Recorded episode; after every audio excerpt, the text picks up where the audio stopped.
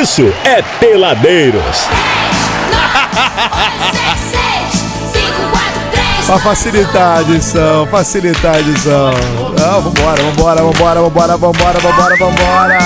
Let's go. É, peladeiros até as 8 aí é só alegria, diversão. Alegria! E, com- e a sua companhia que é muito melhor. Minha vida se torna muito melhor quando eu tenho a sua participação conosco no Ai, que rádio. gostoso. Ale Matheus, por favor, cante em 3, 2, 1, vai, Ale! Amiguinho, voz é hora de brincar. E o quê? Estamos esperando o Abud chegar. Tô aqui! É felicidade se fantasiou em horror. Alô, vovozinha, cante Alô, pra alô, nós, véia. vovó! Minha biquinho, já estou aqui. Toda Toda saliente pra te seduzir. Delícia! Quero ouvir vocês, vou contar até três. Vamos lá, todo Meu mundo Deus. agora! Um, dois, três. Cala a boca, japonês! E te caracateca aqui na mão, cantando alegremente essa canção! Ai, que gostoso! Ó, hoje nós vamos receber aqui no programa o Rodrigo de Oliveira, ele que é diretor de arte, especialista também em marketing, é um cara que tem extrema experiência e know-how pra falar sobre o assunto pra gente. Então, meu amigo, não perde não, não pirda, como diz o outro, não pirda. É verdade. Que tá imperdível. Hoje o nosso convidado é o Rodrigo de Oliveira, diretor de arte e marketing, pra gente falar sobre esses assuntos aí voltados para o marketing, marketing digital. E o cara é brabíssimo na área. Aliás, Rodrigão, já seja muito bem-vindo, tá, meu amigo? Peladeiro! Malão, hein? Muito. Olha que figura, Brasil. Tá chegando aí a caravana do Jacu. Jacu Pelado Brasil. Aliás, eu quero conversar com você ao som do Jacu aí, por favor. Você que tá ouvindo a gente nos streamings agora, aquele programa, aqueles bate-papos que sempre vão pros streamings, você pode seguir a gente no Peladeiros É 939 verdade. pelo Instagram, tá?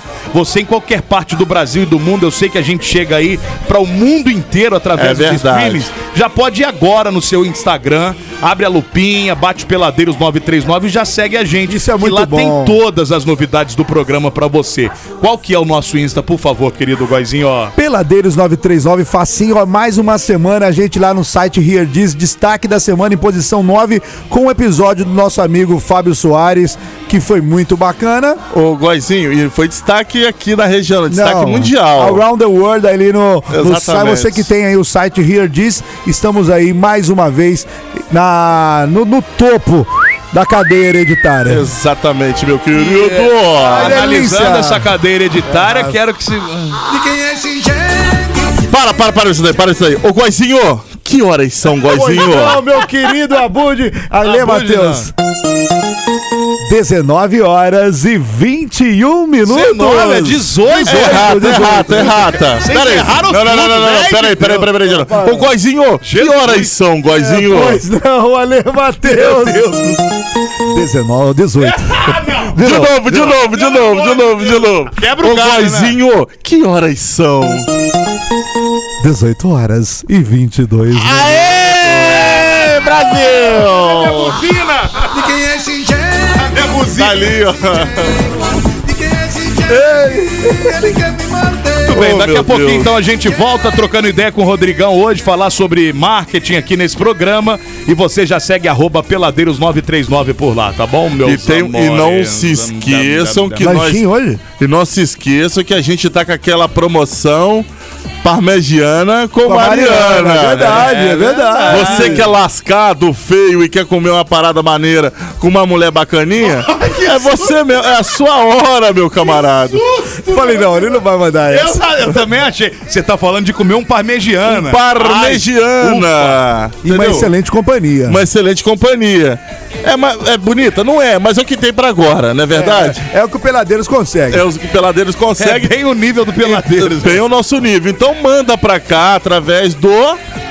É 99 92 29 39. Apenas no horário do programa, ok? O que, que eles têm que mandar pra cá, Bud? Ah, quero conhecer a Mariana, uma, Uma cantada aí, Não, vagabunda. chaveca, chaveca vagabundo. Tem que ser chaveca Exatamente. vagabundo. Isso aí. Vamos de música, Brasil. Daqui a pouco a gente fala mais sobre essa treta aí do Parmejana com a Mariana aqui no Peladeiro hoje. Você está ouvindo Peladeiros. Quando eu vi meu celular caindo no chão, quase dei um passamento. Na hora a minha mente lembrou de repente do melhor atendimento. Ah, hospital do celular é onde eu vou levar para consertar. Hospital do celular é o melhor lugar, vem logo comprovar. Ah, vem que a melhor opção aqui é a solução, tudo sem comparação. Uou, Hospital do celular é o melhor que há, compra e vende celular. Uou, Hospital do celular. JW Contabilidade, especialista em atender clientes totalmente personalizados, tem o seu maior foco em micro e pequenas empresas e na assessoria voltada à contabilidade consultiva. A JW é mais que contabilidade, é uma assessoria especializada em MEI e Simples Nacional, trabalhando lado a lado com seu cliente. JW Contabilidade, bairro Liberdade Resende, WhatsApp 24 2340 2806. Peladeiros.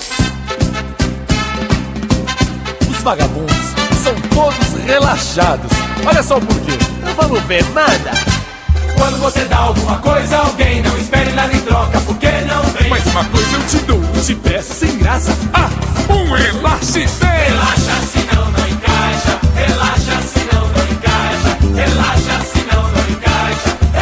É, meu amigo, tá aí, peladeiros até as 8, Ai, aquela gostoso. reunião maravilhosa no final de tarde. E só você usar o nosso aplicativo e também usar os streams aí de rádio. Pode ser o Rádio BR, tem também o Tanin, né? Vamos juntos aí até as 8, peladeiros. Aí, ó, e também só falar que nós estamos tirando onda lá no Hear This. Verdade? Top 8, mais uma vez, aí estamos no top 10 no mundo de players nos streamings. Foi o episódio do Fábio Soares, né? O Fábio, Fábio Soares, Soares, e, o, e o.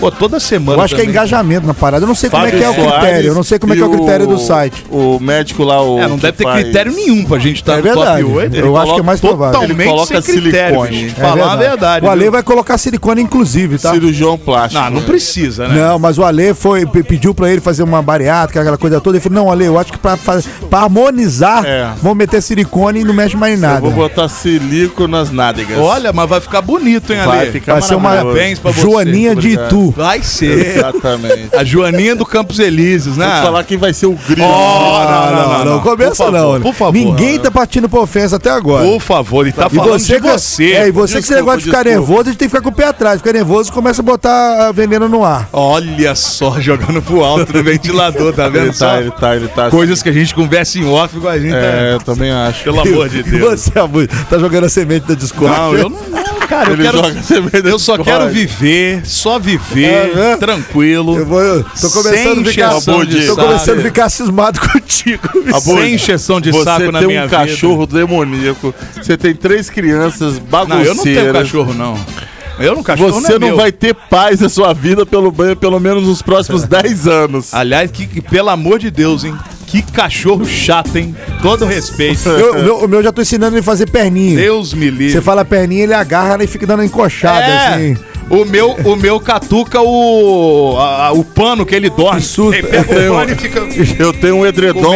Eu tenho um edredom que eu ponho pra ele o birolo, entendeu?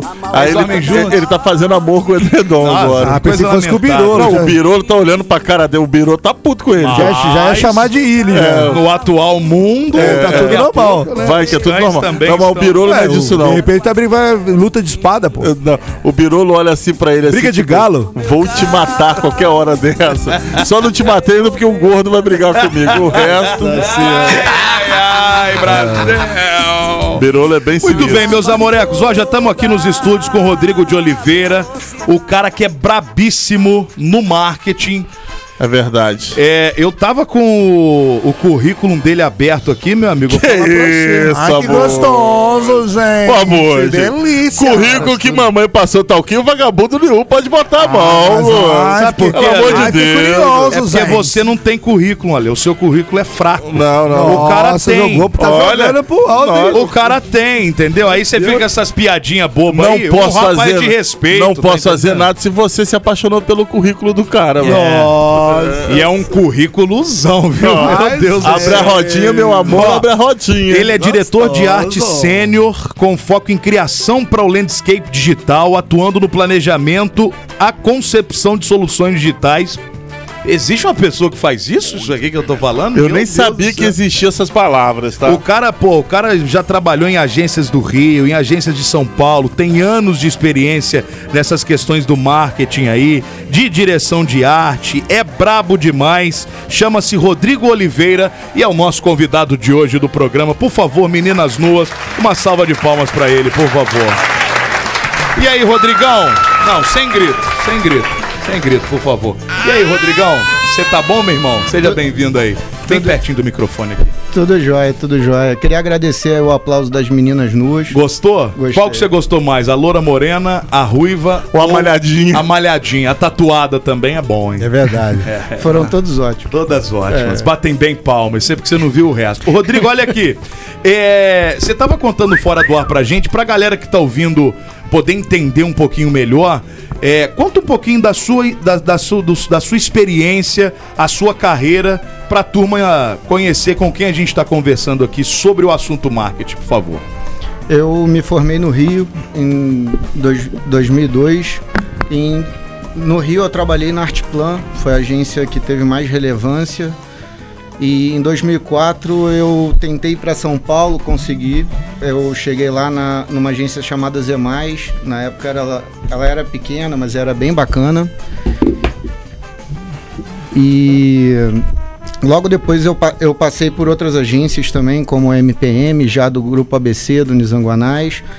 Fui para o MAP BBDO do Marcelo Serpa, também um diretor de arte, é, na minha opinião, o melhor diretor de arte do mundo, né, designer formado na Alemanha.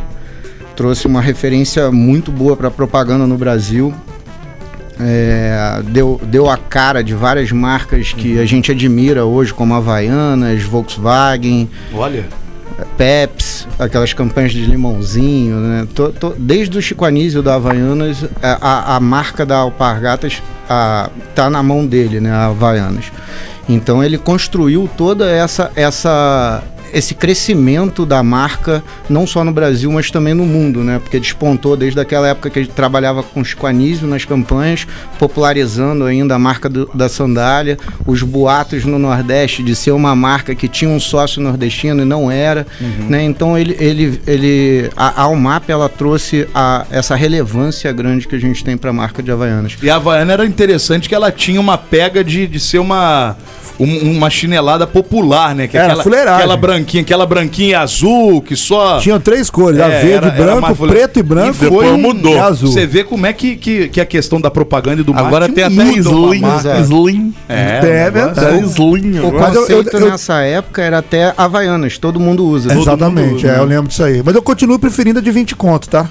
As outras- Aquela pretinha eu É, também, Eu sabia? prefiro as de 20 conto. Eu também, eu também. Ah, e aí? E depois da UMAP eu fui para Thompson, convidado pra, pelo, pelo Beto Fernandes, que era um diretor de arte mais premiado do, do ano que eu fiquei na UMAP.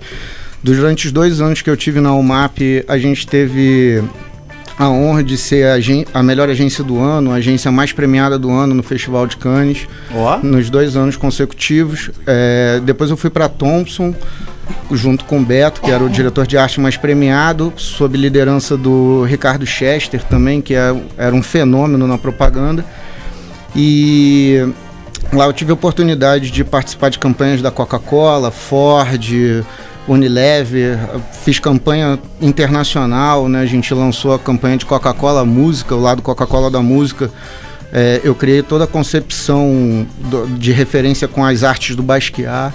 Então a gente trouxe é, é, isso, deu uma repercussão muito legal. A gente teve um programa dentro da MTV, né, chamado é, Vivo o lado Coca-Cola da música, onde a gente fazia fusão de estilos musicais, trazendo, a- trazendo uma, uma um conceito de que um mais um era igual a três. Então a gente misturava, por exemplo, Lenine e Cachorro Grande, que não tem nada a ver, para dar um, um terceiro estilo musical e fazer com que isso trouxesse um lado mágico da música, que era onde a Coca-Cola se apropriava da felicidade que, a- que aquelas fusões causavam né, na- nas pessoas. É Parecido com o que o Washington Oliveto fez com a Ryder antigamente, que botava o Tim Maia para cantar a música Sim. do Lulu Santos, né? Então a gente vê na propaganda essas apropriações de, de uso de, uma, de um talento por outro, né? Trocando, batendo bola. E isso vai gerando, de certa maneira, um branding para a marca, porque as pessoas ouviam na rádio o Tim Maia tocando como uma onda no mar e associavam diretamente, por exemplo, às campanhas de Rider, né? Então você tinha um- uma comunicação que antes era planejada para lançamento, por exemplo, no Fantástico, um comercial de três minutos e depois a, a- a propaganda ela vinha diminuindo, mas todo mundo lembrava da música inteira e todo mundo acompanhava a música inteira também nas rádios. As rádios passavam a, a tocar mais as músicas que estavam em evidência nas TVs, passavam a fazer parte, por exemplo, das entradas das novelas, né? Então movimentava o mercado de uma maneira que, é, que o, o digital trouxe uma mecânica diferente para isso. Né? Antigamente, os artistas ele- eles precisavam muito mais de marcas patrocinando aonde eles estavam, bancando, por exemplo, uma rádio, bancando os shows, né? bancando programas de TV, a TV em si. Né? Hoje a- eles se apropriam de um espaço, por exemplo, na internet e começam a lidar com sucesso praticamente sozinhos, né? Nós vamos chegar nessa questão da internet, mas eu Beleza. queria que você explicasse pra gente também, Rodrigão, o que, qual é a função de um diretor de arte? O que que um diretor de arte faz dentro de uma agência que é por onde você passou aí? É, que parte que ele cuida especificamente de um cliente, de uma conta? Pra, de, de forma um pouco até didática, eu te peço, porque a gente tá falando pra galera Sim. também que às vezes não tem muito é, muita vivência da questão da, da propaganda e do marketing. Sim, é, além da, da concepção criativa das campanhas junto com o redator, porque dentro das agências grandes ou as criações elas são feitas em dupla ou em trinca, né? Hoje tem grupos mais, mais heterogêneos que vão trazendo referências diferentes para a composição de ideias para uma campanha. Mas antes era feito ou em dupla ou em trinca, um diretor de arte, um redator e um híbrido digital na- na- no início dessa transição. E o diretor de arte ele é responsável pela concepção criativa da campanha e também por fazer todo esse acompanhamento estético, escolher o fotógrafo, escolher às vezes o ilustrador ou um designer que tem um traço que seja uma referência já conhecida, por exemplo, né, fazer fazer campanha com, com artistas famosos, com grafiteiros, então trazer essas referências e, e já a autoridade e a a- essa visibilidade que esse- essas artes têm e engajam com o público e tentar é, aplicar é, tudo isso de um- dentro da mensagem que tá para ser passada para o consumidor. Então ele, a gente cria essa ambiência para que a mensagem seja passada dentro de entretenimento, dentro de arte. Então a gente suaviza esses impactos para que a pessoa ela esteja um pouco mais conectada com o anúncio, não pela mensagem de venda ou de compra ou do produto, mas sim por toda, por toda essa composição que tem em torno da É, mensagem. vo- seria você usar sua criatividade para que a pessoa absorva aquele conteúdo daquela propaganda, mas sem notar que é propaganda. É. Mas o bem, bem. Às vezes com cara de propaganda, às vezes com cara de propaganda propositalmente. mesmo, propositalmente, mas com o impacto que faz, por exemplo, nas revistas antes a gente estava passando a revista e a gente sentia uma coisa estranha. Essa estranheza que tinha, por exemplo, numa foto é, de um carro de cabeça para baixo andando pelo teto e o teto a- a- o anúncio está invertido gerava uma estranheza essa estranheza fazia com que você percebesse aque- aquela página e aquela... Chamar atenção, né? Exato. E então a gente usa determinados recursos para chamar atenção não só mais na revista, mas também nos meios digitais. Agora, você, você forma, cara, porque um diretor de arte é o cara que trabalha com publicidade da maneira geral. Você acha que tem que ter um pouquinho de feeling também, um pouquinho de, de dom, de talento pra coisa? Porque a faculdade, ela te ensina. É, Os o- o- mecanismos. é, te ensina. é, Seria mecanismo, pode ser, não é essa palavra que eu Mas, não- tipo assim, determina os caminhos, mas É, a, a sua criatividade, Mas, cara, você, o talento, é né? isso aí, você botar em prática, você ter, né, todas essas ideias, isso vai muito além do que um simples, uma simples teoria, né, o, Sim. Rodrigo? Tem muita a questão de estudo e referência, né? Então a gente acaba estudando propaganda do mundo inteiro, busca referência, estuda arte, estuda ilustração, né? Vê quais são os, os principais é, artistas que têm a ver, que tem, que tem pertinência para nossa campanha ou a ver com o nosso estilo de criação. Né? E a gente pega, se apropria das artes deles e usa de uma forma atrativa na campanha. Né? Tem vários diretores de arte que têm talento, por exemplo, para ilustrar suas próprias criações ou para fotografar e acompanhar as suas próprias criações. Mas normalmente as fotos, ilustrações, elas são terceirizadas. A gente busca a referência de alguém que tem um estilo que a gente acha pertinente para aquela comunicação, para aquela mensagem e usa a- a- o talento dos outros a nosso favor também. Né? Então, o diretor de arte ele tem muito essa questão de compor um um time de talentos que vai fazer aquilo. Né? A gente dirige a arte, não é uma questão de ser diretor, mas é uma questão de dirigir todos esses, esses detalhes que, que a peça vai trazer para apresentar essa composição estética que vai chamar atenção, que vai dar leitura principalmente para a mensagem, né?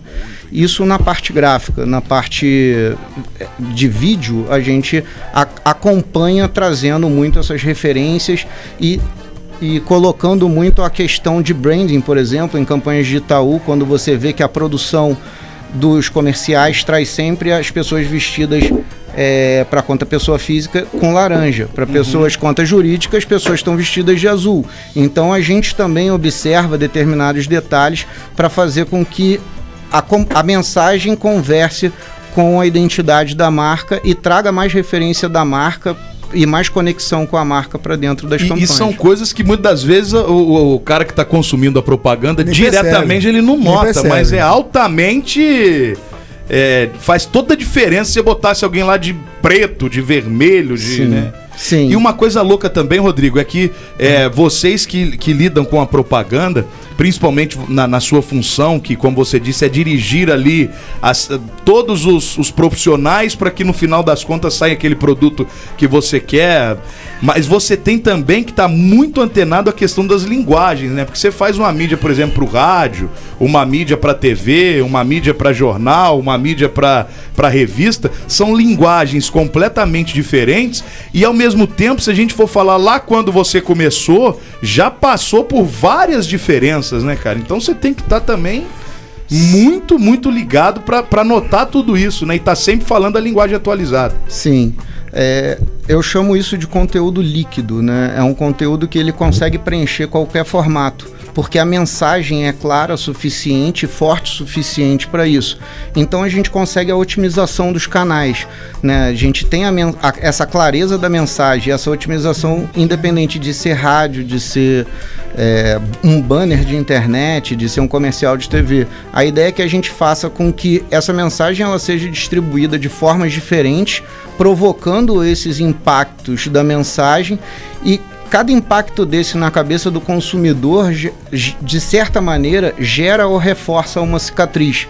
E essa cicatriz que a gente provoca na lembrança dele, aonde a gente fica instalado dentro da mente dele é que é que é o branding.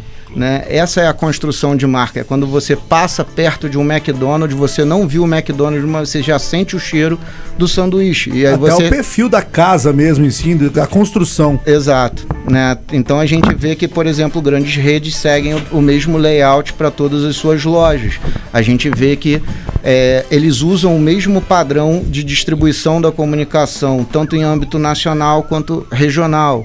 A gente tem essa, essa distribuição da mensagem otimizada pelo meio, né? Então, quando você pega uma campanha digital, por exemplo, você vai buscar usar influenciadores. Quando você pega uma campanha na TV, você busca usar os artistas. Quando você pega uma campanha no rádio que não tem imagem, você busca usar músicos, né? Os os artistas também, mas que, que, são, que são cantores. Então, assim, a gente, a gente acaba trazendo a- a- essa, essa seleção, né, esse time que compõe a, a- a, é, não só a arte, mas toda, toda a estrutura da campanha, né, todo o planejamento da campanha, a gente traz para reforçar a mensagem.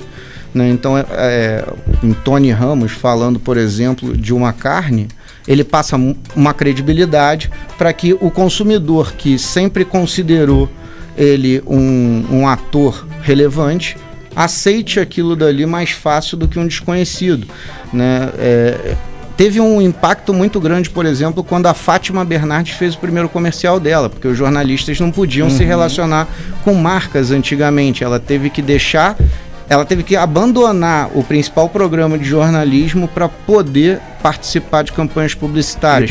ir pra linha de show pra poder. Exato. Ia ser apresentador e não mais jo- jornalista, em si. né? Ô, Rodrigo, eu queria saber da sua transição. Você se formou quando? Me formei em do- em 2002. 2002. A internet ainda estava engatinhando no Brasil. Sim. Como é que foi a tran... É claro que você chegou, você chegou para fazer comercial.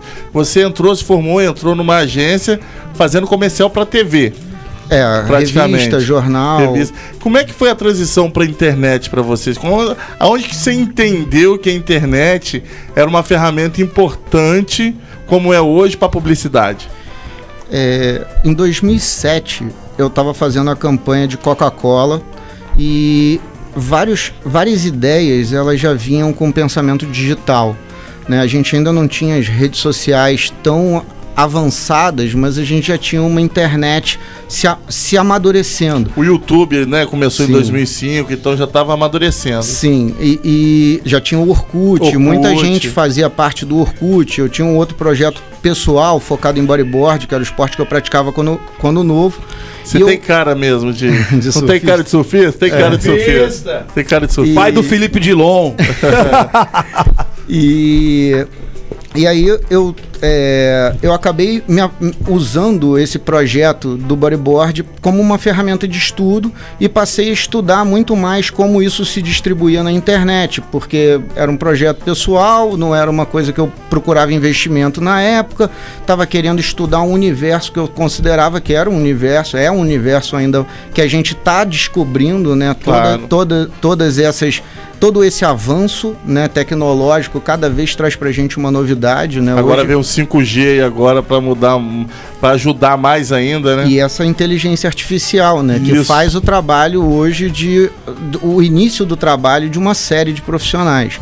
né? Então ficou, ficou muito mais fácil trabalhar com as ferramentas que a internet oferece. Mas a- eu relaciono muito a internet ainda com os meios antigos. Né? Você pega uma landing page, ela é toda dividida em dobra, igual um folheto. Né? Se você pensar que os, os folders eram divididos em seis dobras, hoje é, em seis lâminas, hoje a gente tem uma landing page dividida praticamente em seis lâminas. Quando você tem que ser impactante o suficiente para parar a atenção de uma pessoa que está passando revista ou parar um scroll, você tem que ter um, um apelo impactante para fazer com que a pessoa pare na, na- na mensagem que você quer passar, que ela absorva aquilo, que dê tempo. Então tem que ser um impactante que dê para ela um tempo dela pensar e absorver aquilo. Né? Muitas vezes hoje no digital a gente faz com que as pessoas concluam ideias nossas para elas se sentirem fazendo parte, por exemplo, de um projeto. Então você vê que muita gente é, acaba compartilhando hashtags de campanha, fazendo parte de projetos, até mesmo sem participar de determinadas campanhas promocionais, mas simplesmente por ser amantes da marca. Né? É verdade. Tudo bem. Ó, a gente vai voltar nesse. Eu sou um Coca-Cola, coleciono latinha de Coca-Cola. Eu vou te dar uma minha então que eu desenhei. Porra, eu vou querer, Ó, meu. autografada ainda. E autografa a polpa direita dele também, pra ficar bonito. Que tal, E Guazinho? eu- você vai autografar Ó, o, o Luquinha em puro extenso. É, sem Tá? problema. Lembra da sementinha do mal? É, tá vendo só? Danado, Olha meu. aqui, nós vamos voltar sobre esse assunto de, dessa, dessa mudança toda, né, da propaganda e do marketing com a chegada da internet. Hoje estamos conversando aqui com o diretor de arte, especialista em marketing, o nosso querido Rodrigão. É Rodrigão. Vou chamar ele de Rodrigão agora. Big Rod. Bi- Big Rog. Big Rod. Rodrigo Oliveira aqui com a gente. Daqui a pouquinho a gente volta pra trocar mais ideia. aí, Boa, galera. Peladeiros, programa peladeiros.com.br. Compartilhe o link aí, geral ouvindo a gente pelo ar e também pelos streams Brasil. Peladeiro, volta já. Quando eu vi meu celular caindo no chão, quase dei um passamento. Na hora a minha mente lembrou de repente do melhor atendimento. Ah, hospital do celular é onde eu vou levar para consertar. Hospital do celular é o melhor lugar, vem logo comprovar. Ah, vem que a melhor opção aqui é a solução, tudo sem comparação. Hospital do celular é o melhor que há, compra e vende celular. Hospital do celular. JW Contabilidade, especialista em atender clientes totalmente personalizados, tem o seu maior foco em micro e pequenas empresas e na assessoria voltada à contabilidade consultiva. A JW é mais que contabilidade, é uma assessoria especializada em MEI e Simples Nacional, trabalhando lado a lado com seu cliente. JW Contabilidade, bairro Liberdade Resende, WhatsApp 24 2340 2806. Peladeiros.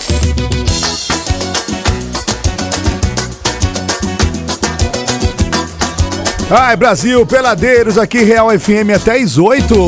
É sempre uma alegria, é hora de você dançar, se esbaldar. Final de tarde é sempre ai, aquele encontrinho gostoso. Pedi um beijo a ela. Ela me deu tapa. Me deu rabo. Que que essa nega quer? Ela pede, Que que essa nega quer? tudo que ela pede eu dou de colher. Essa nega quer. Eu sou um homem dela, ela é minha mulher. Essa nega quer. Eu tô com Assim fome já hoje, é tá demais. Tá, hoje Olha, eu fiquei fome sabendo hoje. que a Mariana hoje vai trazer rangola Ah, pra duvido, nós, hein? eu Ah, duvido, vai. Eu duvido. Diz ela que vai trazer um bolo de banana. Pá, eu detesto banana, então eu tomei, tomei em pé hoje. É, ô Mariana, Eu gosto, pode deu trazer. ruim. Eu, Deu pra mim ruim. deu ruim, né? mas não que meus amigos não possam gostar. Nossa, isso aqui é prova de amizade, tá vendo? O importante, Olha, o olha, eu vou- importante é Guazinho, eu vou- compartilhar. Ninguém se solta chegar, a mão de ninguém, hein? se chegar uma guloseima dessa que vocês apreciem, que vocês fiquem felizes, pra mim já tá ótimo. Guazinho, eu vou tatuar minha bundinha pra você assim, na, a polpa. Que isso, Vai Vou ter que depilar, um, né? Vou botar um Que G. isso, gente? Não, vou tatuar, vou botar. é um programa de família. Ah, mas eu vou fazer uma tatuagem. Bunda, bunda todo mundo tem. Um duas não, mas uns os outros tem. Eu vou botar um G Ah. e ES assim. É G. guess? G. O O é o brioco? Mas o que é que a Belo marketing, hein? Belo marketing. Uma. Ai, meu Deus do céu. Eu levantei um muro, Muito bem. derrubou. Ai, Ó, delícia. Fala aí que não tem nádegas, né? Olha aí quem chegou. Ah lá! E aí, sem bunda, tudo bem? A dama de rojo. Hoje é pombagira do, do É, Vietnã. pombagira é vermelho, Não, pô. essa é do Vietnã. Ah, essa é do Vietnã. A rosa púrpura do Caio. Ai, que delícia. Caibro. Hoje nós Do estamos Caibro. recebendo Do aqui, meus amores, o diretor de arte, ele também manja muito de marketing, o Rodrigo Oliveira, trocando uma ideia com a gente sobre propaganda. O cara, pô, passou por grandes agências no Rio, São Paulo, já fez é, propagandas e marketing para grandes empresas. Tem grandes até latinha marcas. de Coca-Cola. Vou Que querer, ele vou cobrar. Essa, essa eu vou cobrar. hein? Olha isso, aí sim, hein? E é sobre isso que nós estamos falando aqui no programa de hoje. Inclusive, antes do intervalo, a gente conversava sobre essa transição, né? Da própria propaganda, da própria publicidade, do próprio marketing, nessa transição toda com a chegada da internet. Que. É, ele formou em 2002, então ele pegou todo o início e esse boom, que eu não sei se é hoje, a gente vive boom, se vem alguma coisa ainda pela frente. Não sei se você teria é, até como nos contar isso um pouquinho, mas você acha que ficou melhor ou ficou pior fazer marketing, fazer propaganda com a chegada da internet, Rodrigo? Cadê o Rodrigo aqui? Vai lá, Rodrigo. Eu, eu acredito que ficou para todo mundo. Né? Não ficou nem melhor nem pior. É, ficou para todo mundo. Ficou mais acessível fazer marketing. Abriu, né? Exato. Antes os veículos eram Maio muito também. Antes os veículos eram muito caros e eles tinham uma abrangência às vezes maior do que as marcas regionais tinham necessidade. Quando abriu para a internet e você podia determinar o raio de atuação da sua campanha, você tinha muito mais performance, né? E você tinha é, e você acabava tendo um investimento que cabia no seu bolso. Né, você controlava esse valor que você estava colocando. Então, essa flexibilidade que o digital te dá, né? Ah, esse mês eu tenho mil, esse mês eu tenho dois mil, ou marcas médias e grandes com maior volume de dinheiro, é, começaram a surfar nessa, nessa, nessa- nesse novo flow, vamos dizer assim, né? Ele- falando com um pouco de vocabulário de sofista, mas eles começaram a surfar nessa onda e começaram a, a, a se apropriar de territórios digitais. Né? A você vê hoje, por exemplo, que a Coca-Cola ela cria o entretenimento digital. Ela não simplesmente compra um canal, ela monta seu próprio canal. Então as marcas também se recriaram no meio desse processo. Né? É, em- em- até alguns projetos que a gente fez na DM9, é, onde eu e mais três pessoas montamos um departamento de inovação e tecnologia lá, chamado DM9 Beta na época. Ele funcionou de, de, dois, de- do fim de 2010 para 2011. É, desculpa, do início de 2011 para o início de 2012. E a gente criou produtos digitais. Por exemplo, a gente criou, recriou o cara a cara no Facebook. E a gente foi premiado pelo Facebook como o jogo de tabuleiro mais jogado em ambiente digital. Né? E ao mesmo tempo o jogo digital mais jogado em ambiente de tabuleiro. Porque a gente criou uma ferramentazinha que você podia é, escolher a foto dos seus amigos do Facebook para jogar digitalmente. É, então vinham características diferentes e, e também tinha é, uma ferramenta que você podia imprimir do tamanho do card do tabuleiro para você jogar, por exemplo, com o seu filho. Então a gente aproximou um pouco mais as famílias com você jogando não com os personagens do tabuleiro, mas com o titio, a vovó, o priminho, né? Então a gente, a gente foi relacionando um pouco mais as famílias também, criando um pouco mais isso. A Estrela gostou. Logo depois desse projeto, a gente montou o banco imobiliário com geolocalização, onde você Olha. Podia comprar qualquer estabelecimento cadastrado no Foursquare, a gente exibia no, no mapa nosso. Nada de Morumbi, virar solto, abriu. Abriu, exato. Então as pessoas foram comprando Torre Eiffel, todos que os aeroportos do mundo e você virou o peãozinho no tabuleiro, o mundo virou o tabuleiro. É, Que da hora. Dentro, dentro de uma mecânica, assim, é, pelo que a gente via na época, foi um dos primeiros projetos, assim, foi um dos projetos pioneiros de, de fazer com que o, o mundo virasse o tabuleiro, né, para essa, parte de comunicação digital, uma marca criando um aplicativo que não só gerava comunicação, mas também no nosso planejamento ele podia trazer é, aquisição financeira, por exemplo, se a gente fizesse dentro de uma concessionária Peugeot um- uma, uma oferta para quem estivesse fazendo check-in. Porque você andava pelo mundo comprando estabelecimento, fazendo check-in nos estabelecimentos comprados. Isso valorizava o- os imóveis né, dentro do jogo. Caramba! Era a mecânica do próprio tabuleiro, só que no mundo real. Tá maluco. E você tirava uma carta de sorte ao revés. E a, a partir do momento que você tirava o revés, você podia perder todo o dinheiro da carteira. E aí a gente conseguiu vender para o Itaú, ser o patrocinador do jogo, o Itaú que bancou o jogo, na verdade, o lançamento, para que ele, te, é, ele protegesse o seu dinheiro dessas perdas. Então você perdia o dinheiro da carteira, mas se você tivesse o dinheiro aplicado no banco, você não perdia e ele ainda rentabilizava.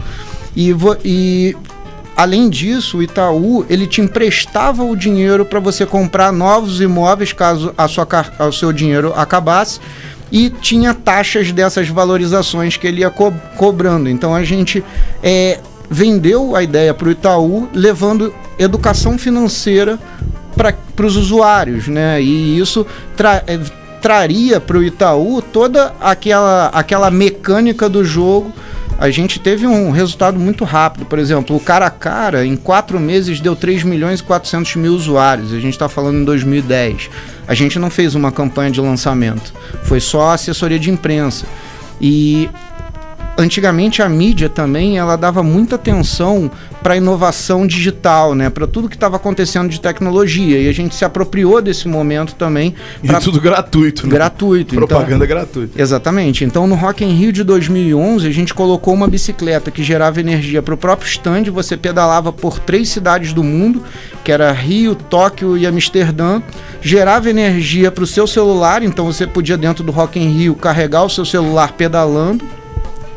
E, e bombou, deu 21 mil novas curtidas para a fanpage da Philips, foi um sucesso. Mais de 2 mil pessoas pedalaram dentro do Rock in Rio. Às vezes a gente acha que as pessoas não querem se suar. As pessoas estão lá, cara, parece assim, um, um parque de diversão. Quer viver aquela experiência, Exato, claro. né? Exatamente isso. Aquela época do CDzinho da Coca-Cola, você tava envolvido também? Com os Não. mini CDs? Não. Isso também foi bem legal. Ah, isso foi, foi anos oi- 90. Não lembro exatamente se já era 2000. É, mil- eram uns foi, foi- pequenininhos.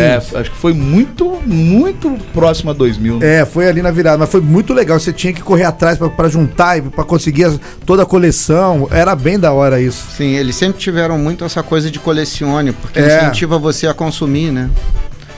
A criação tem limite. Não, eu sou cracudo da Coca. Eu já sou cracudo da Coca, não tem nem jeito.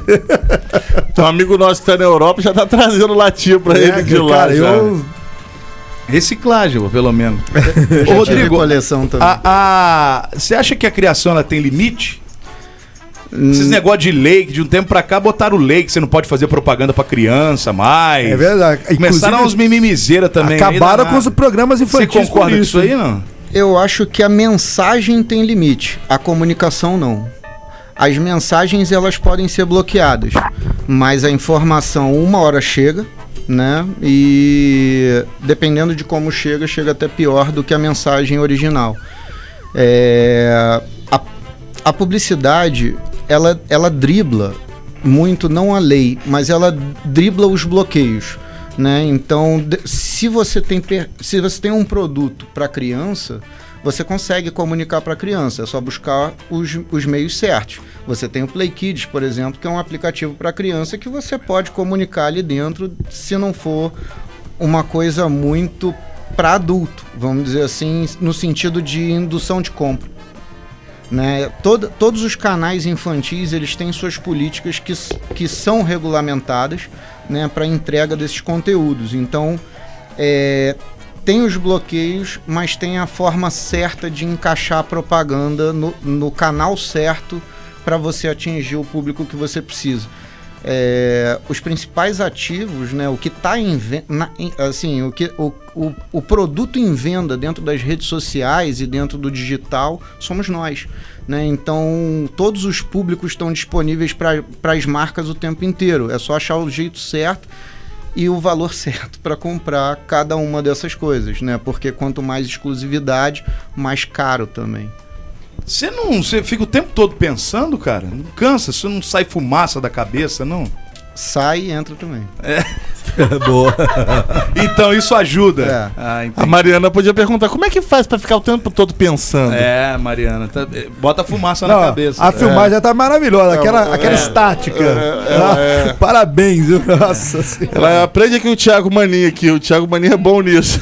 Nossa, mãe Você tem céu. umas aulas aí pra, É. pra ver se melhora, porque. Liga o, Mas, liga mas o é, é- microfone é o tempo agora. todo, porque, cara, você tem que criar o tempo todo, né? Sim. E assim, a gente hoje, no- é, por exemplo, a- o lance da internet, é, a gente que tá de fora desse mundo da criação, de repente, a gente acha que não tem mais o que criar. Né? Porque a internet parece que todo mundo já criou tudo. É igual a música, né? Parece que É, já não dá pra cê falar fala de mais assim, cara, nada. Não é que a música possível. tá assim já.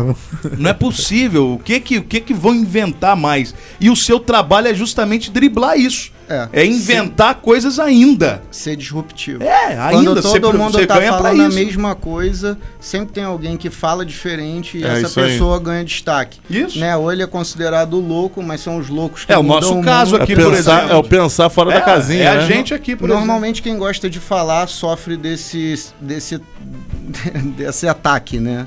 De que, de que é doido, fala demais, essas coisas. Mas quando as pessoas elas, elas chegam no tempo certo do que você estava falando, às vezes 10 anos atrás, o adjetivo muda para visionário. Exatamente. As pessoas, eh, às vezes, a gente, a gente acaba se condenando muito por estar à frente do tempo, né? Eu acho que é, existe uma coisa do autoconhecimento, que é o que eu trabalho muito, né? Não fico só criando, mas eu fico também me estudando e, e aprendendo comigo como que eu reajo aos, aos inputs da vida, né? Porque eu acho que desde o início das civilizações a gente vem sofrendo isso. O ser humano é o mesmo, o que muda é o cenário, né?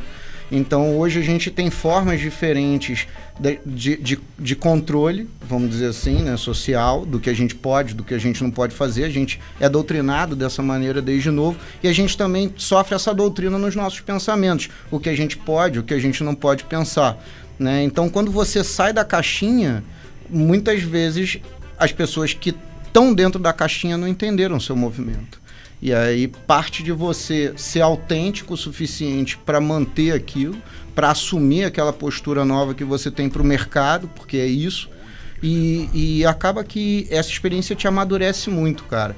É, quando a gente fez esses projetos digitais, ele, é, é, muito poucas agências ainda estavam preparadas para o digital, né? Não tinham passado por esse processo todo ainda, tanto que no meio disso começaram a abrir agências focadas só em digital, porque as grandes agências elas ainda tinham um modelo de negócio muito baseado no no bônus por veiculação, né? O famoso BV, que todo mundo acha que é uma coisa ilícita, mas não é, é totalmente ilícito, né? É, o que se paga às vezes para os outros que não deveriam receber é propina o nome, né? O BV é, é regulamentado inclusive por lei de que os veículos de comunicação podem fazer o repasse.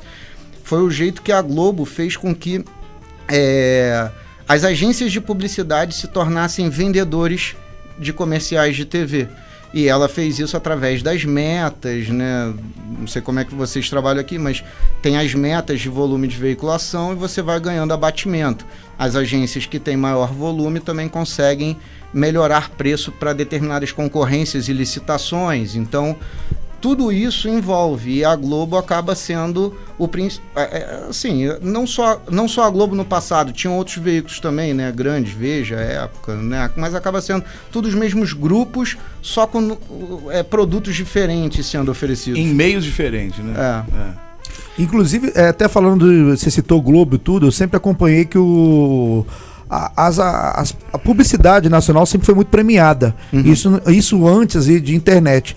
Com essa migração para a internet, para o digital, o, o Brasil continua com essa potência ou você acha que a pulverização deu uma caída assim, tá tudo muito genérico?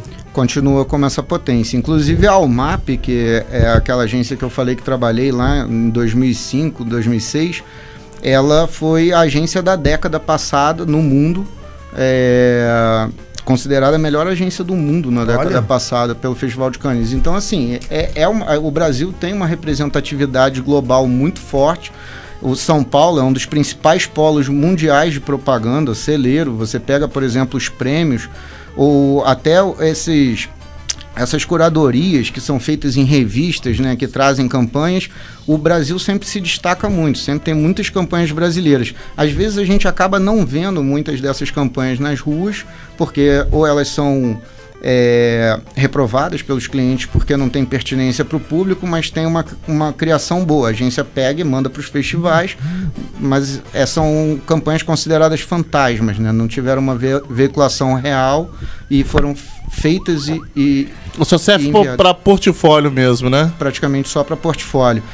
Para o criativo, o portfólio nessa questão de prêmio também envolve o salário, né? Quanto mais prêmios, mai- maior o salário.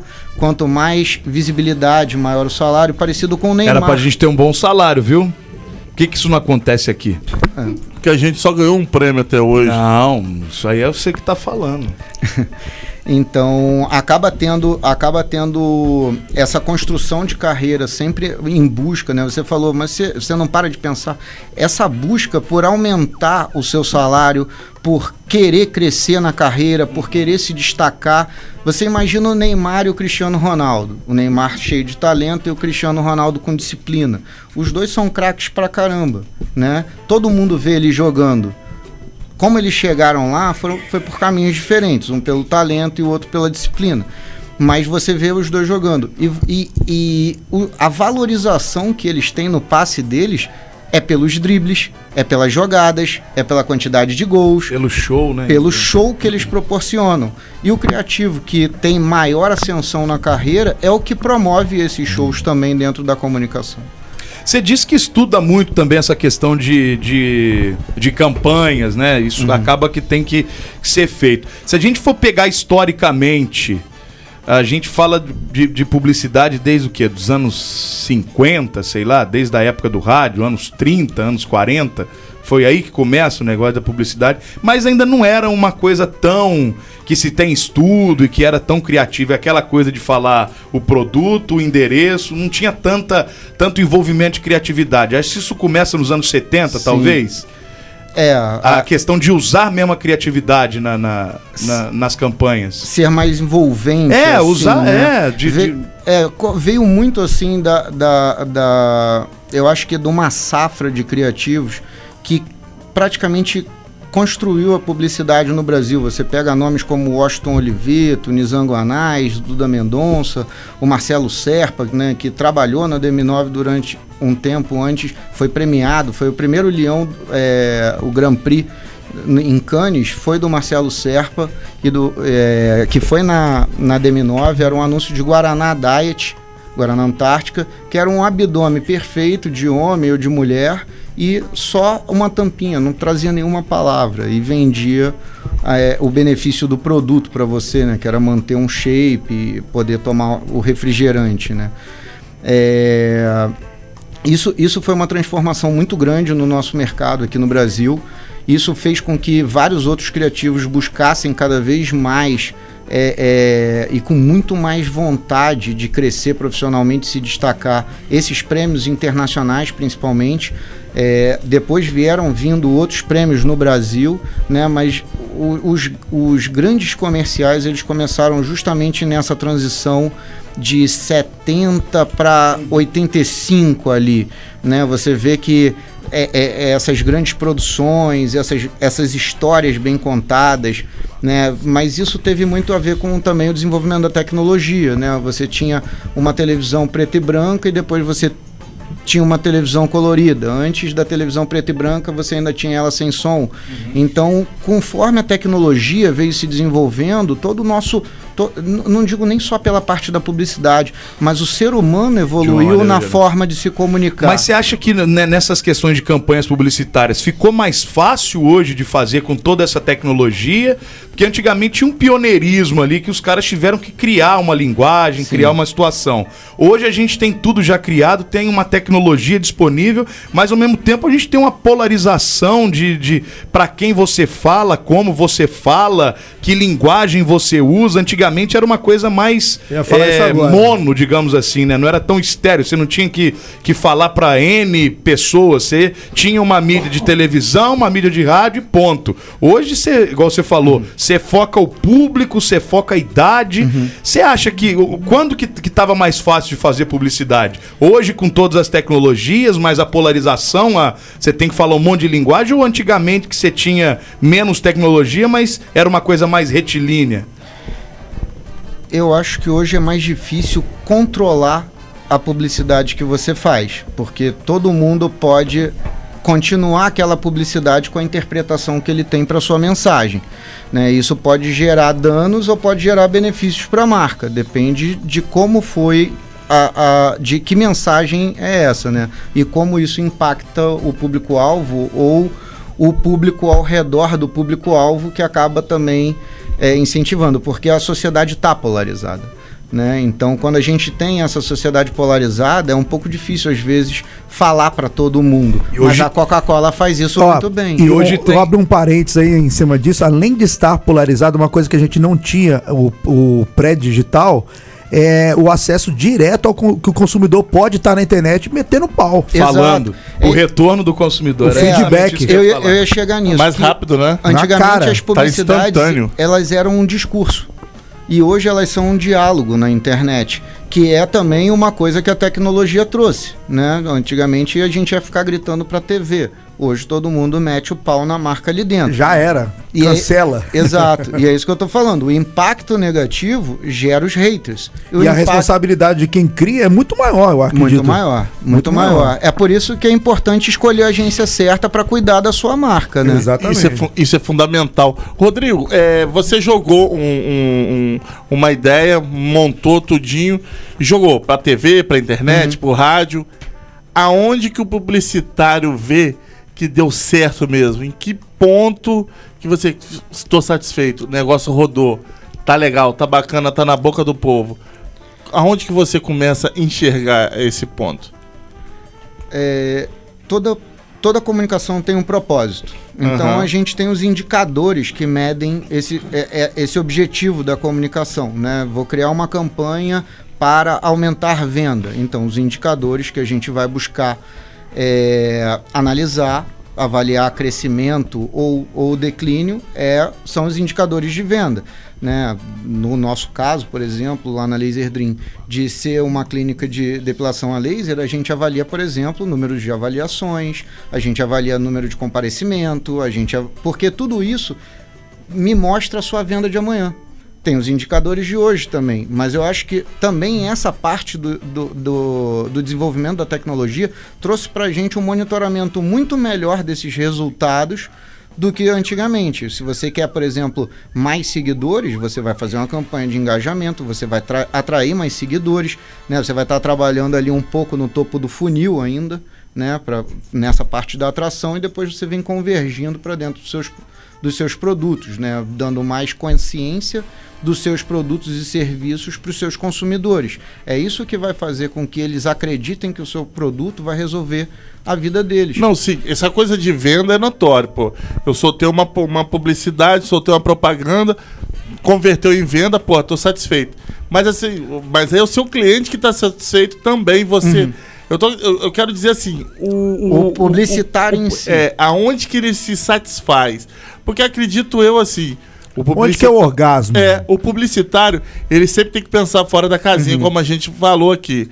Mas você fechou uma, fechou uma ação, mas você nunca fica satisfeito com aquela ação que você fechou. Você sempre acha que pode dar algo a mais naquilo Sim. ali.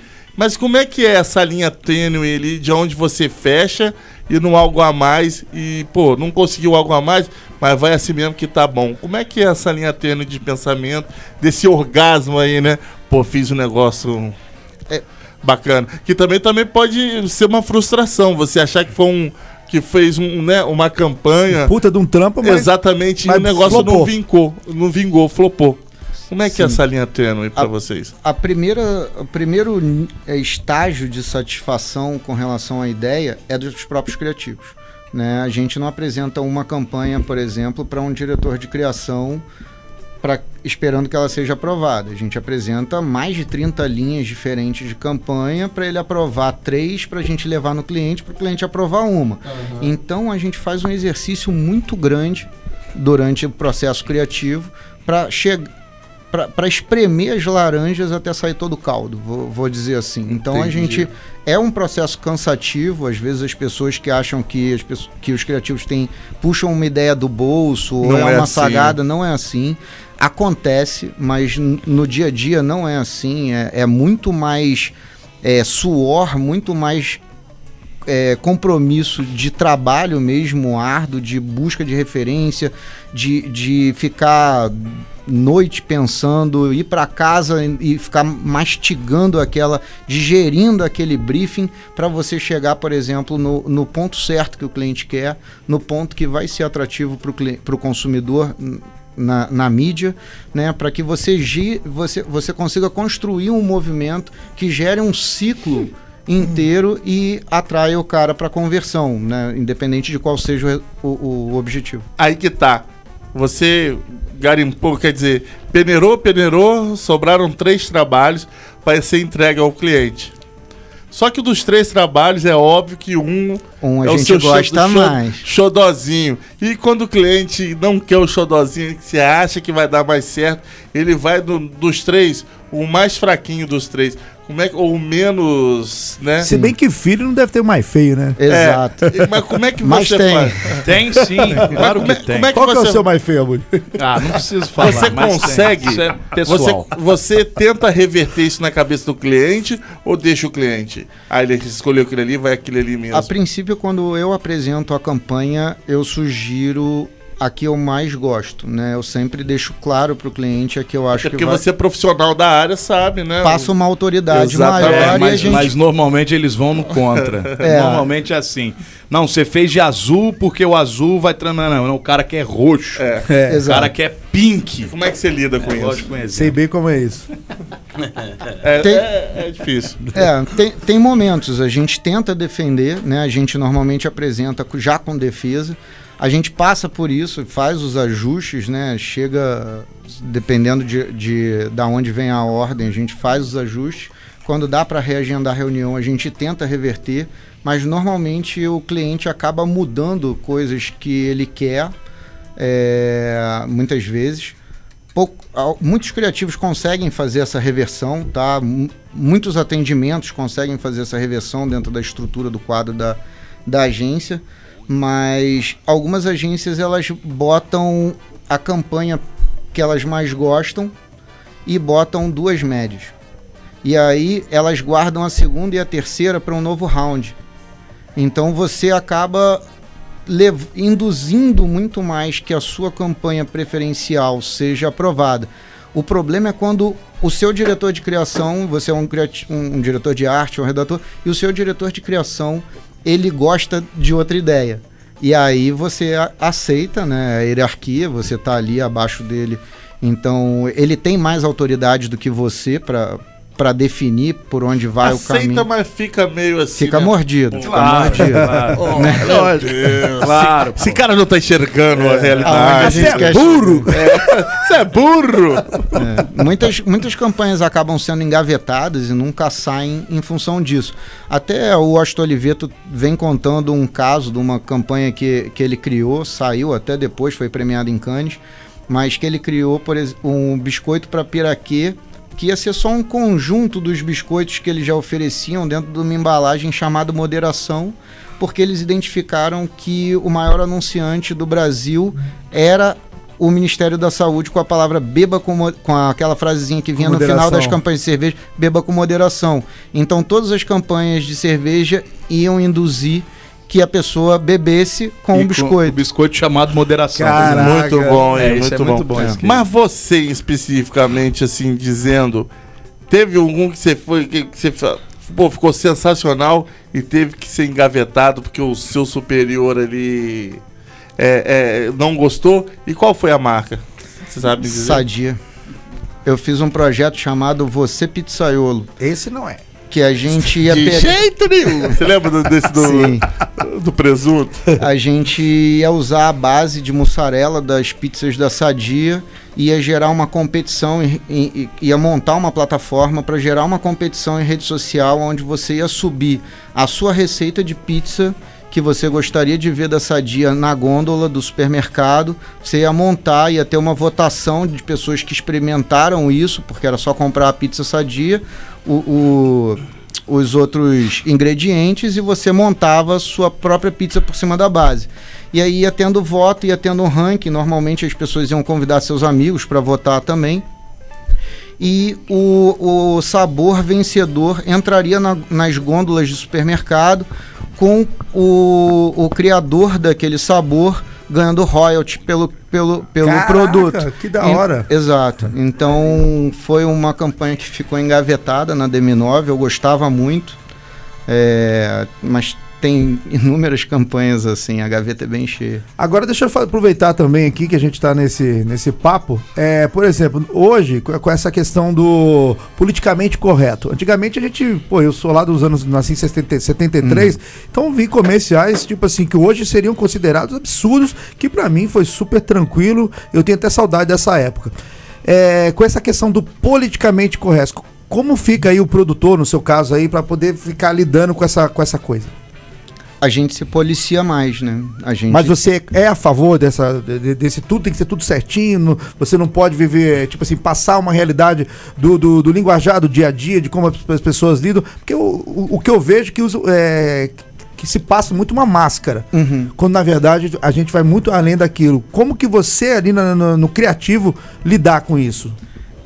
É, eu busco ideias que não vão impactar nem, nenhum dos perfis de público que essa, essa mensagem pode atingir negativamente.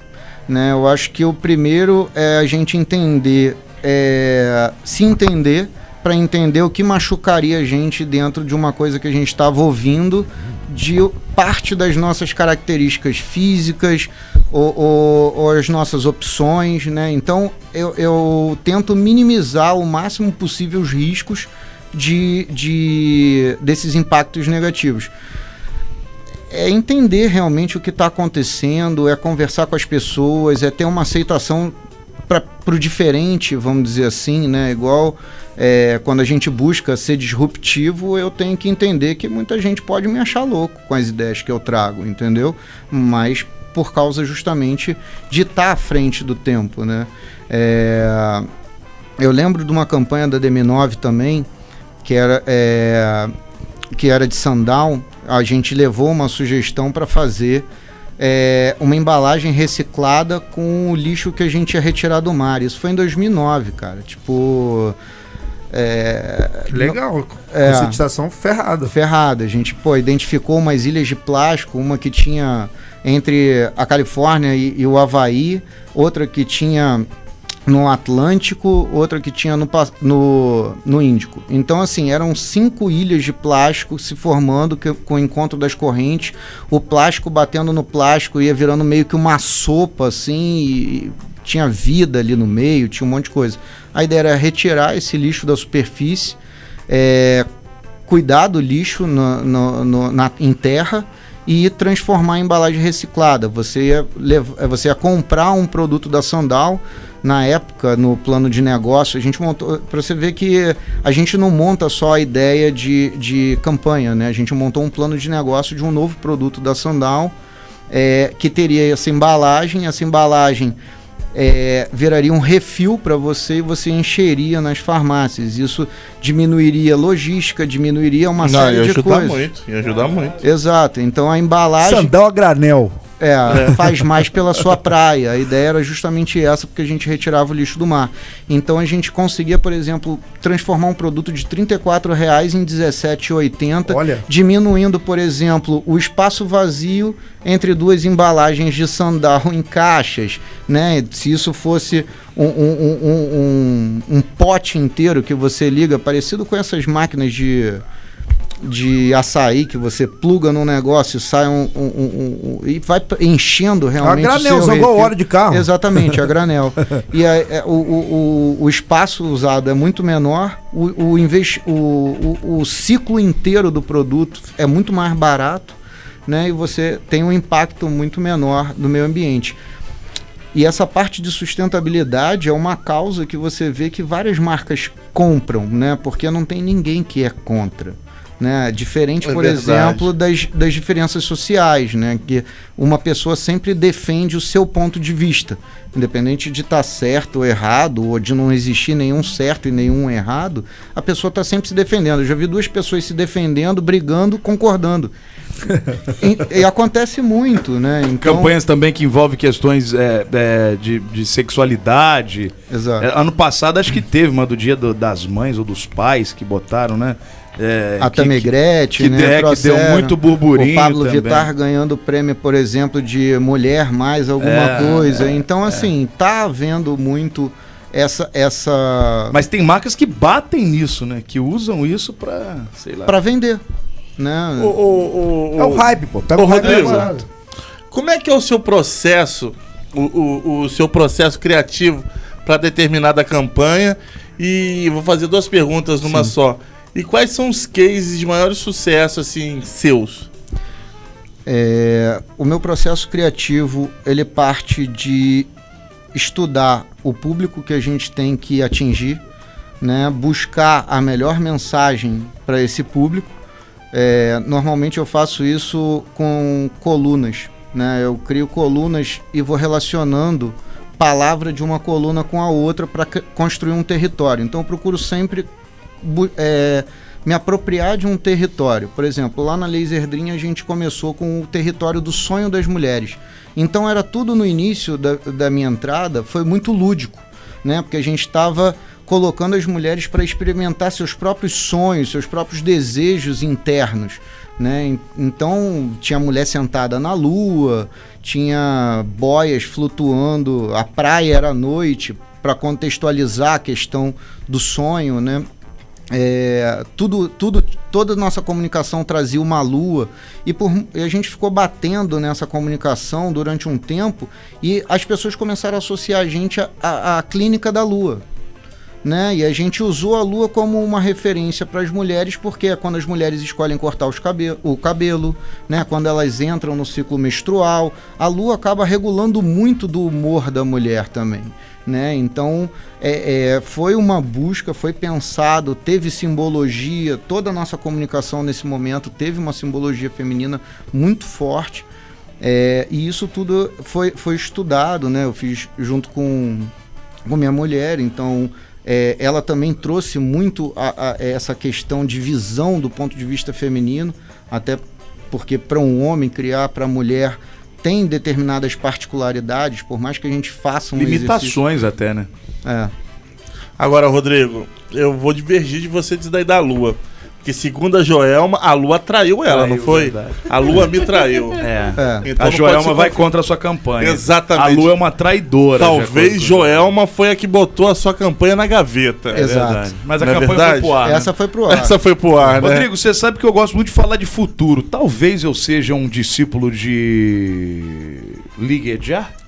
Provável muito parecido Pode por sinal. ser que sim, pode ser que sim. É um filho desgarrado. O que, que você acha que vem aí, cara, relacionado a, a publicidade, a marketing, a envolvimento de internet, a mistura de mídia tradicional?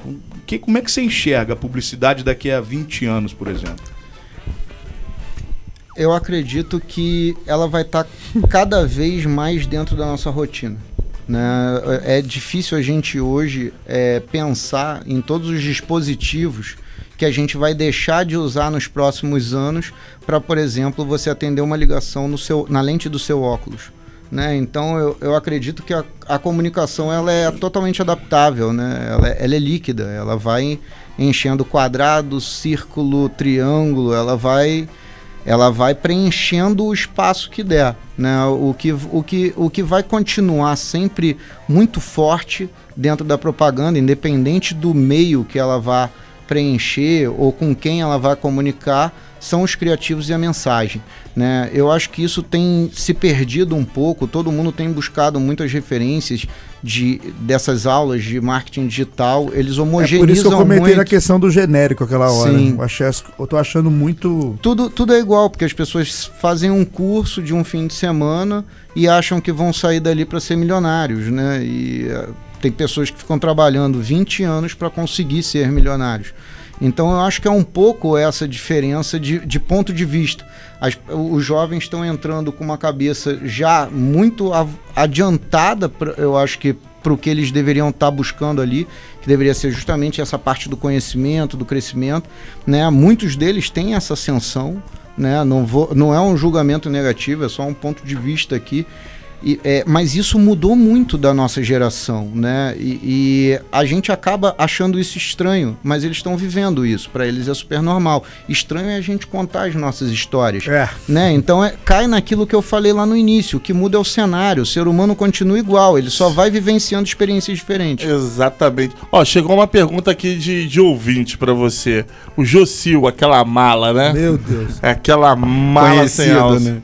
É, ele tá aqui. Ele, o Jocil não parece nome, Nome de supositório. Supositório. Faça uma campanha para Jocil. É, pense numa. Ei, legal, hein? Jocil agora em gotas. Agora expositório. Sabor hortelã. Sabor. O homem Drop Kids. Hortelã. Aí, já tem até a, a propaganda do Drop Kid, Drops Kids Hortelã. Corta o sabor do cigarro.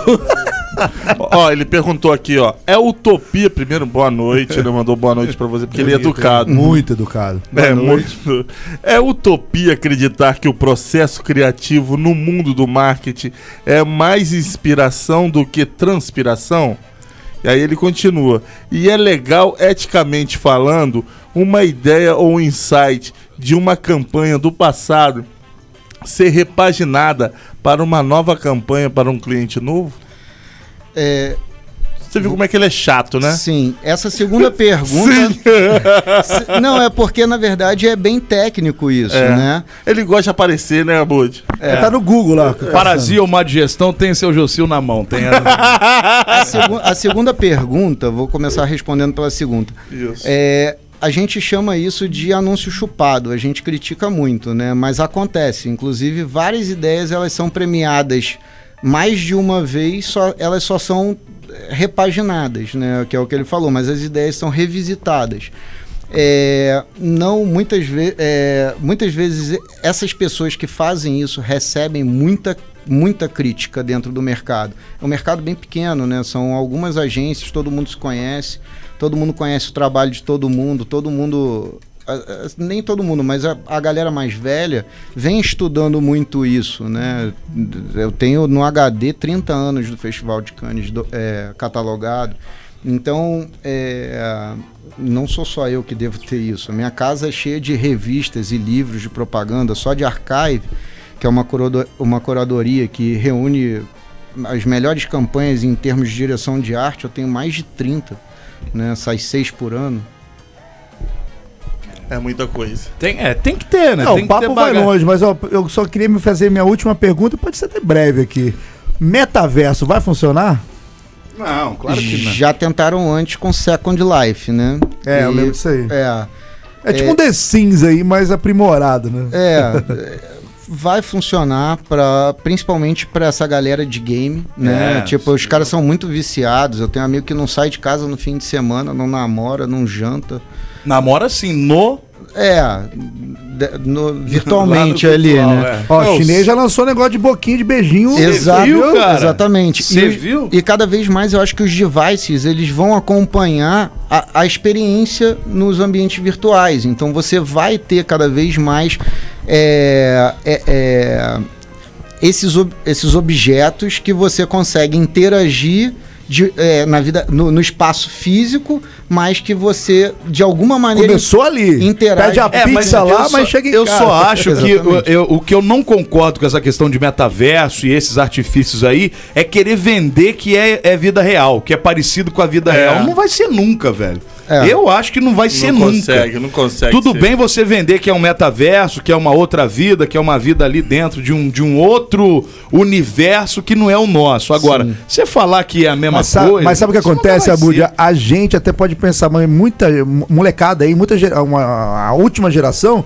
já nasceu nisso É. como uma realidade. Os maconheirinhos aí, os Ok, maconheirinhos aí. Pode ser, pode ser. mas- Olha, o Jocil mandou dizer que nós três somos três miseráveis. Manda ele te catar aí. E um grande abraço pra você que ele te achou fera. Qual foi a primeira pergunta dele? A primeira A primeira- pergunta. Ah, não, o Jocil não interessa. que a gente é. foi mudando de assunto. Vamos lá. É utopia acreditar que o processo criativo do mundo no marketing é mais inspiração do que transpiração? mais transpiração, que é o que eu tava falando. acho. Pô, já, respondi, já responderam.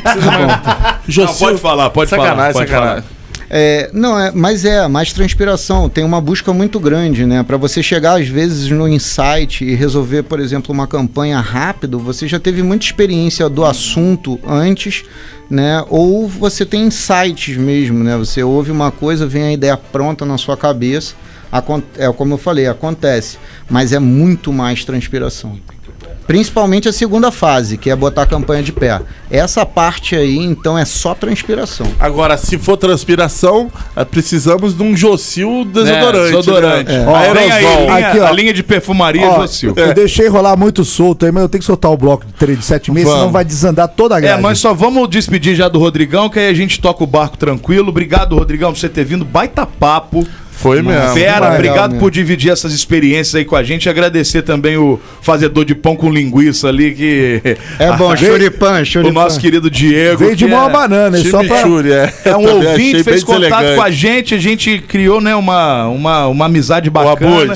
E ele falou, pô, tem um cara bom pra ir no programa, eu- é a cara de vocês. Você se Mandou lembra? bem, tá? Mandou bem, Você se brother. lembra do nosso primeiro aniversário lá no Ed É esse filho da mãe que que, ele ficou bebeu, bêbado lá, que ele né? ficou bêbado lá, o único bêbado do, do, da, Cuidado da que ele festa. vai trabalhar bêbado, É uma vergonha, uma vergonha. Foi uma vergonha. pode. A gente puder- faz happy hour de vez Pô, em se quando, puder quando dá tudo bêbado, me certo. contrata, pô. Meu sonho. Quando é as campanhas poder- dão certo, a gente comemora junto. Obrigado, irmão. Obrigado mesmo. Rodrigão, obrigado por você ter vindo aí e compartilhado essas baitas experiências com a gente. Espero que nós tenhamos outras partes aí pra gente conversar sobre esse mundo que é sempre muito É muito interessante. interessante, é né, legal, cara? é legal. verdade. Obrigado vocês também pelo convite, cara. Foi bem legal conhecer vocês. O estúdio aqui também é bem legal, a rádio. E rede Obrigado. social, Rodrigão, divulga aí pra galera conhecer mais. Arroba bolinha no Instagram. Bolinha, o cara é magro. Se fosse o Alê, né? Tudo bem, mas o cara. Foi sua mãe também. Ó, ah, né? Nossa Porra, hoje Senhora. tava indo bem, Tava né, quase, cara? hein? Tava quase. Quase que Olha, a gente você tá estragando direto A ultimamente. sementinha, a sementinha, a sementinha. Não, mas a agora não, não precisou de A semente. sementinha, a Tem um sementão, por sinal. A sementinha. Pô, pelo amor de Deus. Mas eu não vou perguntar por que de bolinha, não, que vai que tem É. né, alguma coisa. É, não, para. A história vai longe. Per- Pergunta, Mariana, por que de bolinha? Mariana, pergunta por que, que ele chama. Por que, que o apelido dele é bolinha? Vai, Mariana. Por que bolinha? Não, a, a liga o microfone. Ela aponta pra mim, eu não sou melástico, não. Vai, Mariana. Por que bolinha, seu, Quando, seu Instagram? quando eu tinha de 11 para Seu 12 anos. vagabundo.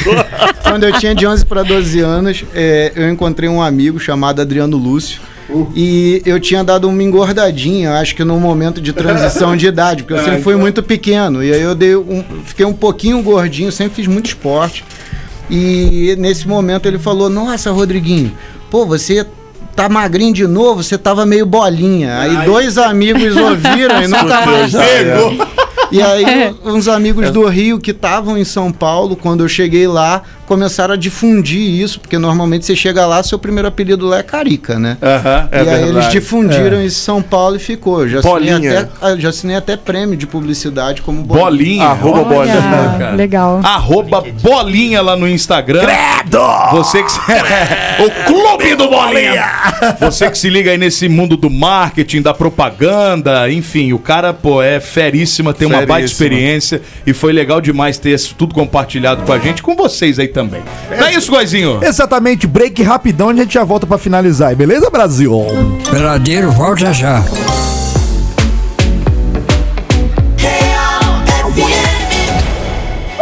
Peladeiros.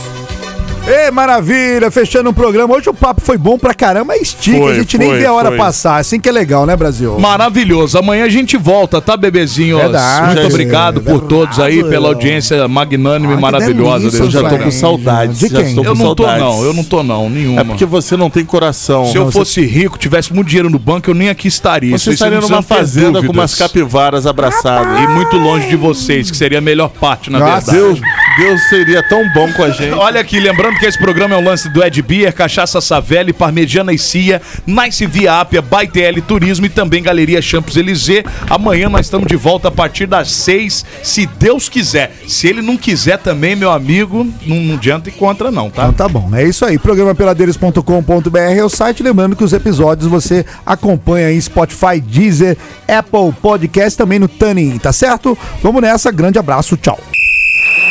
Peladeiros, de segunda a sexta, seis da tarde.